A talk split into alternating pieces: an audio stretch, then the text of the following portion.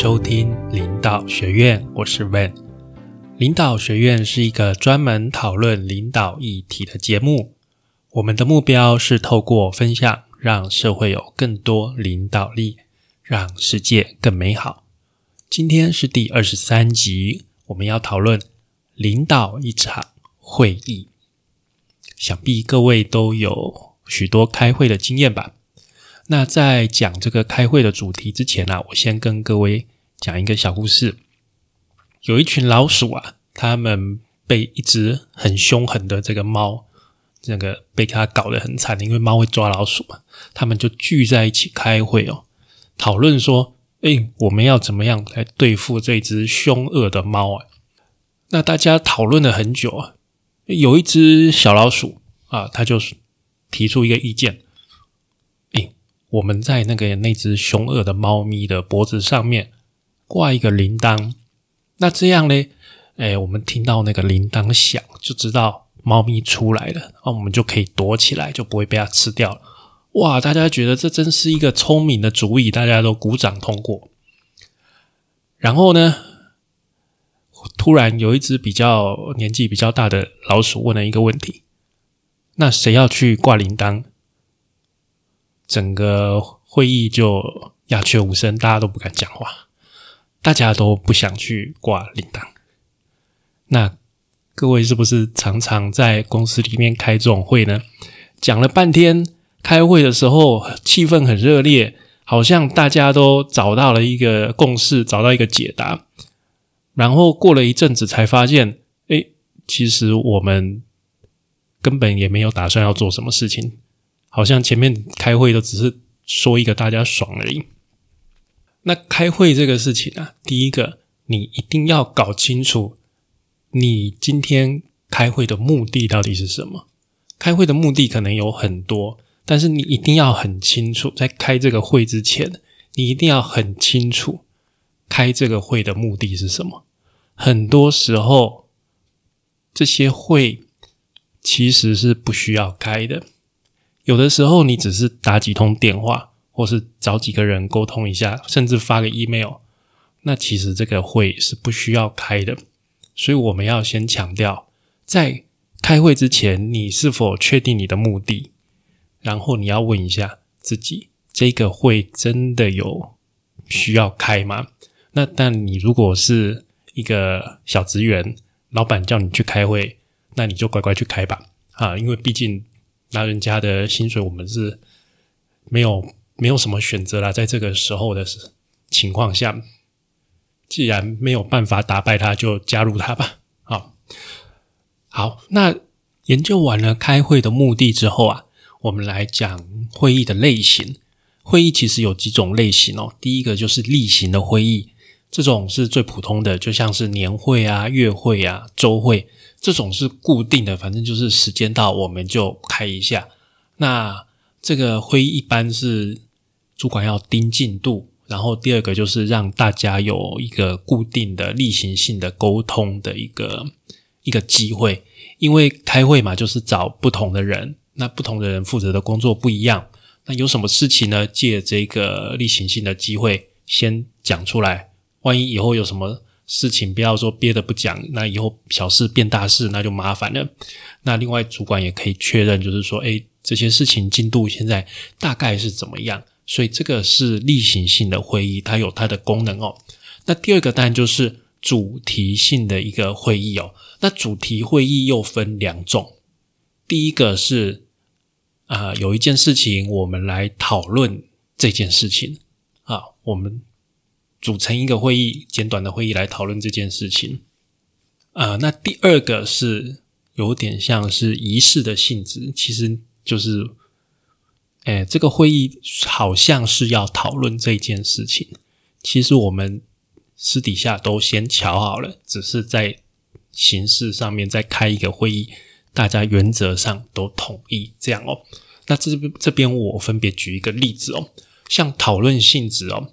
像是今天下午，我跟我们同事就举办了一个这样子的一个简短的会议，因为我们有一个厂商，他呃，我们面现在面临的一个断料的问题哦，就是厂商他说要供货，但是因为他自己的原料也断料，所以他没有办法及时就是顺利的供货给我们。那我就赶快找我们生产的主管、业务的主管，还有采购，然后还有仓库这边，就是赶快开一个简短的会议。那我的做法，我会先在白板上直接写下目前的状况。好，我们现在有供，就是这个东西的的厂商、供应商，我们有 A、B、C、D，总共有五家。那 A 就是今天出事情的厂商，它的原料没有办法，它没有原料，所以它自己面临的缺料问题。所以我觉得。他既然自己又缺料，然后又要供应我们，那等于它是一个供应链嘛？它这个链拉的很长，所以我们基本上没有办法考虑它，它会直接的导致我们也断料。那厂商 B 呢？厂商 B 他以前跟我们很好，但是最近他的机器坏了，所以他根本就没有办法供应额外的货。所以在这个情况下，我们如果额外的去下单给他，他肯定是。做不出来的，所以我觉得厂商 B 也不会是我们考虑的情况。然后厂商 C 呢，厂商 C 也是过去跟我们很好，但是它价钱比较贵，好，然后他说他要等两个月才有办法供货给我们，好，这是一个选项。那厂商 D 呢？厂商 D 它价钱很便宜，但是它东西的品质啊，就是没有办法百分之百的。符合我们产品，我们有百分之八十的产品是可以用它的原料，但是百分之二十不行，所以它也是我们的一个选项。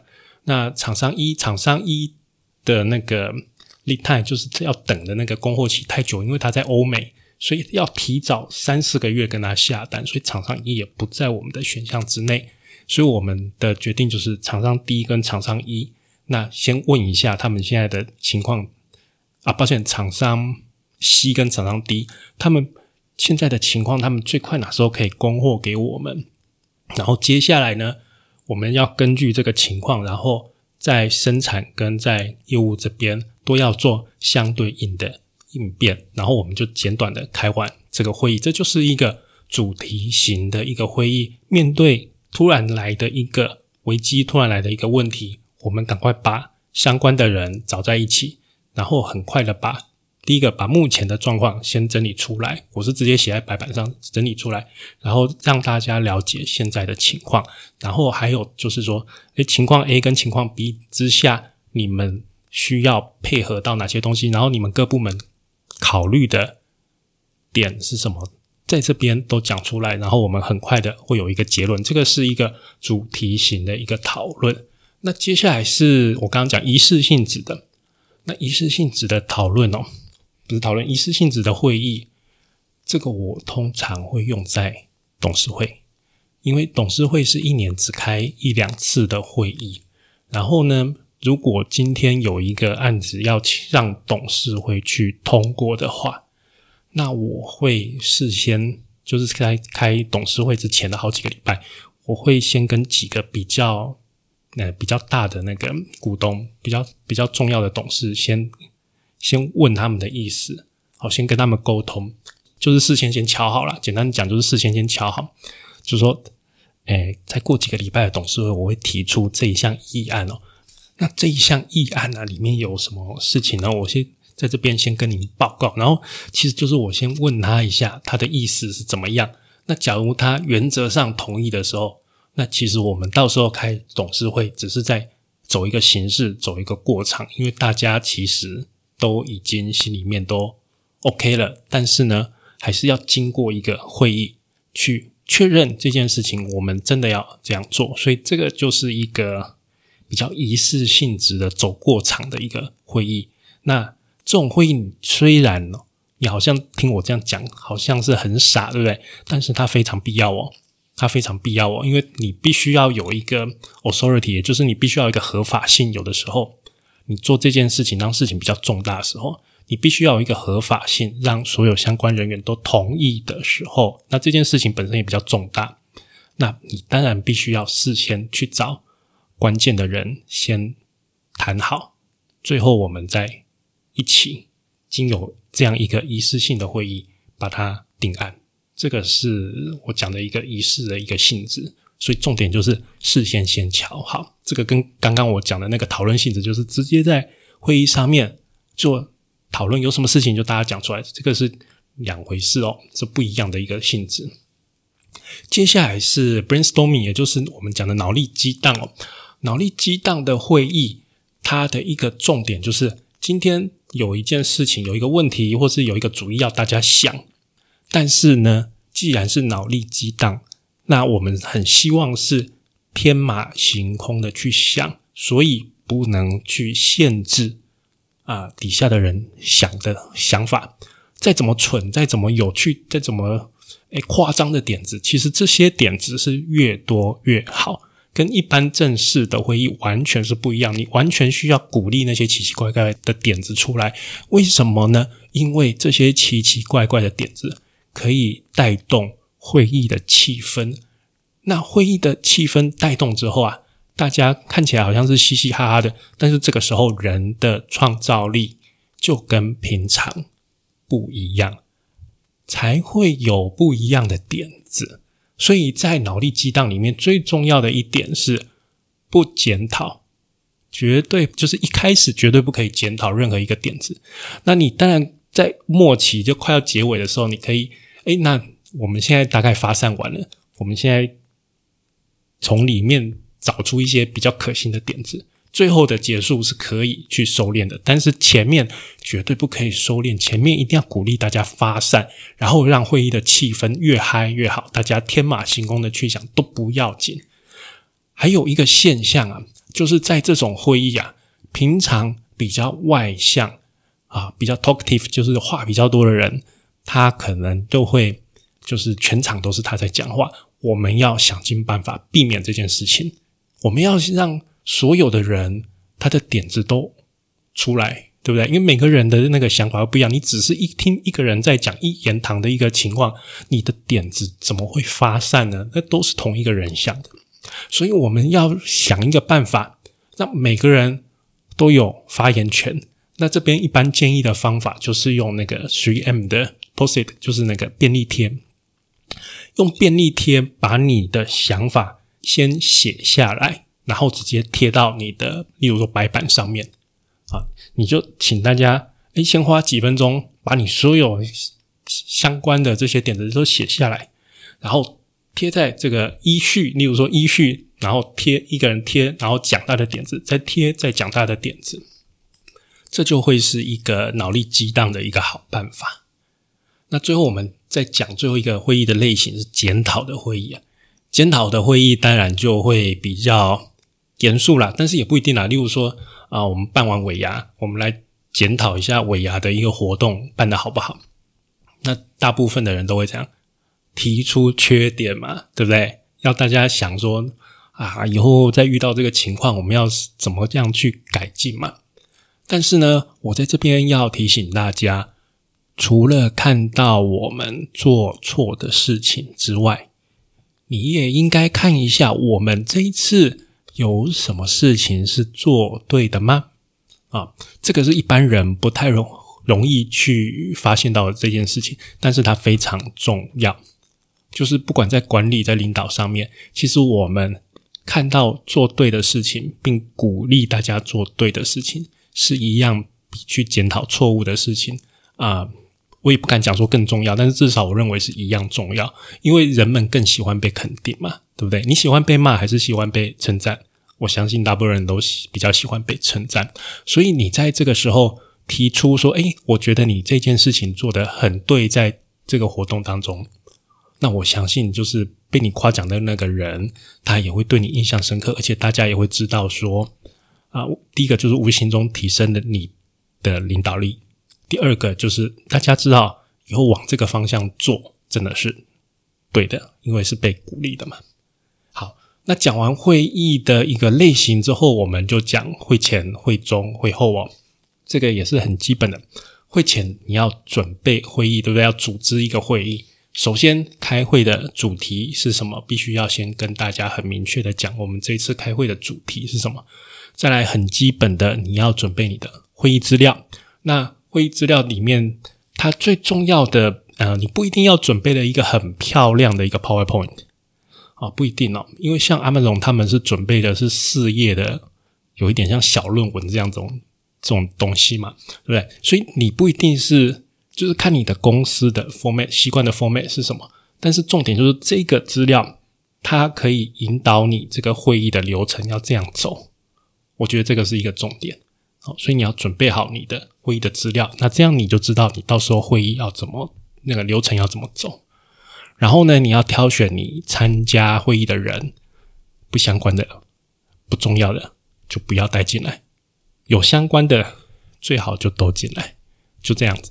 但是你要先想过，好，哪些人真的是需要参加的，好，然后你也不要浪费人家的时间嘛，好。那接下来当然就是啊，要敲好开会的时间了。那一般都是以大老板的时间为主啦。这个部分就是尽量取大家有空的时间了，但是要事先通知你，不要会议前那么一个小时才在跟大家讲说，哎，我们等下下个小时要开会，这样大家会比较紧张。如果是一个很短、很简短五分钟的一个会议，当然是 OK。但是你要开一个两个小时的会议，然后前一个小时才跟人家讲，这个就不太符合情理嘛。所以通知会议的一个时间还是有一个礼貌在哦。好，前面讲的是会前的准备，接下来我们讲会议当中哦。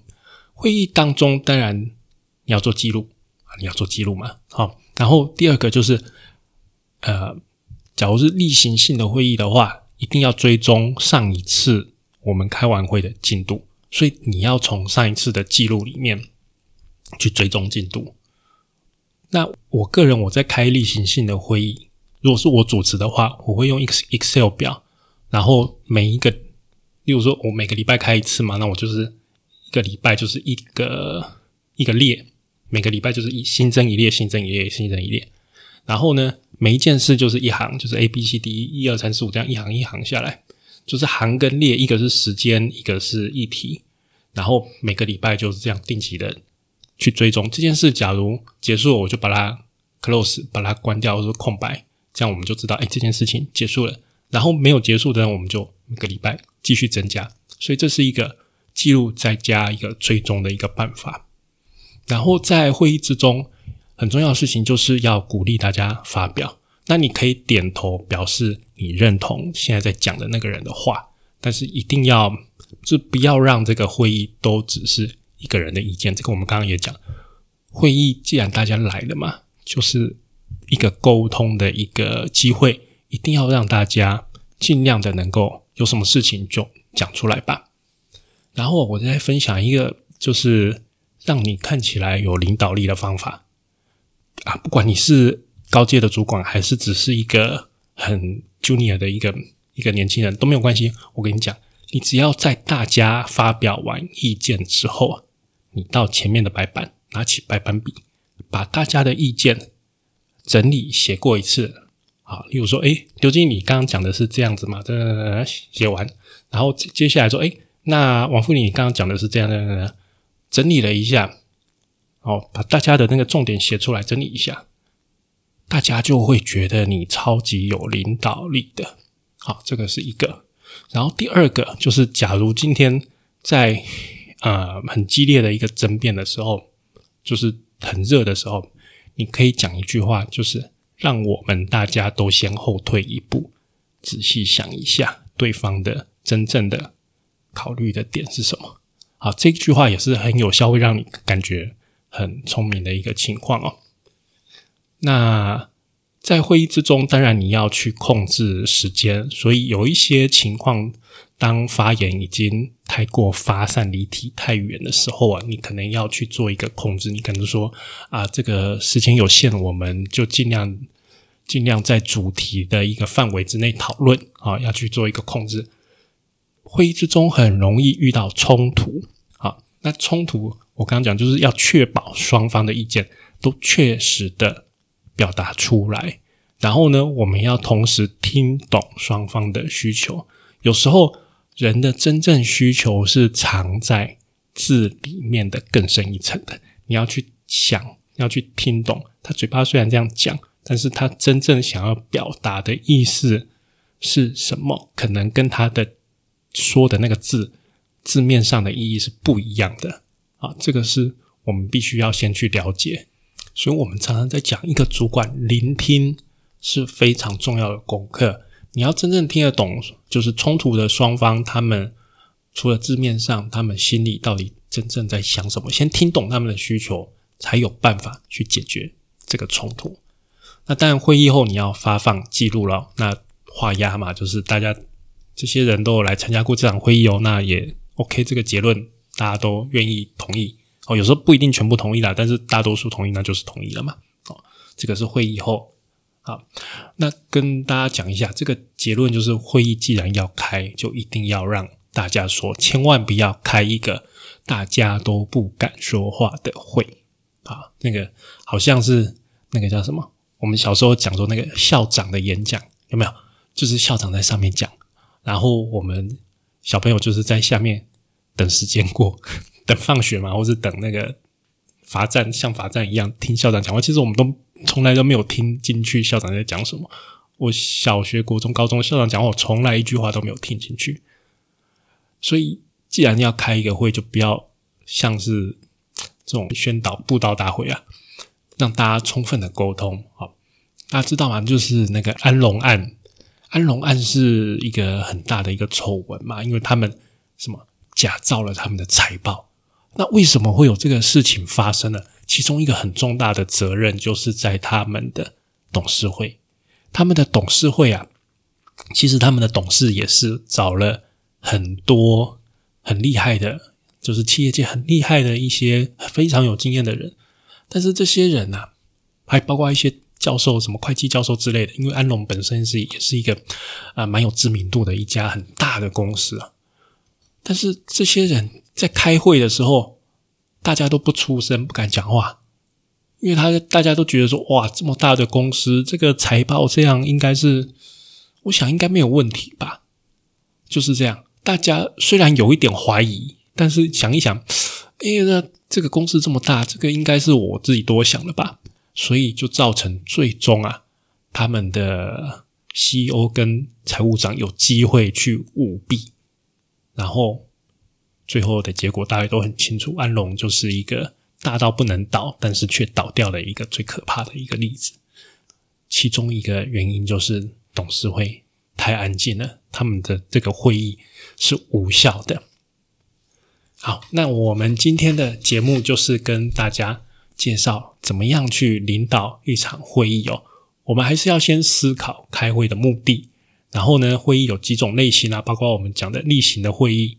哦，然后讨论的一个主题型的一个会议，或是仪式型，只是一个过过场的一个会议，还有我们讲的 brainstorming 脑力激荡，还有一个检讨的一个会议，然后分成会议前要准备的东西，会议中要注意的事项，跟会议后，会议后基本上就是记录跟追踪啊。最重要就是大家要记得，在会议的时候一定要保持一个开放的一个气氛。让大家愿意讲出心中的话，然后呢是跟主题有相关的，这个是一个重点。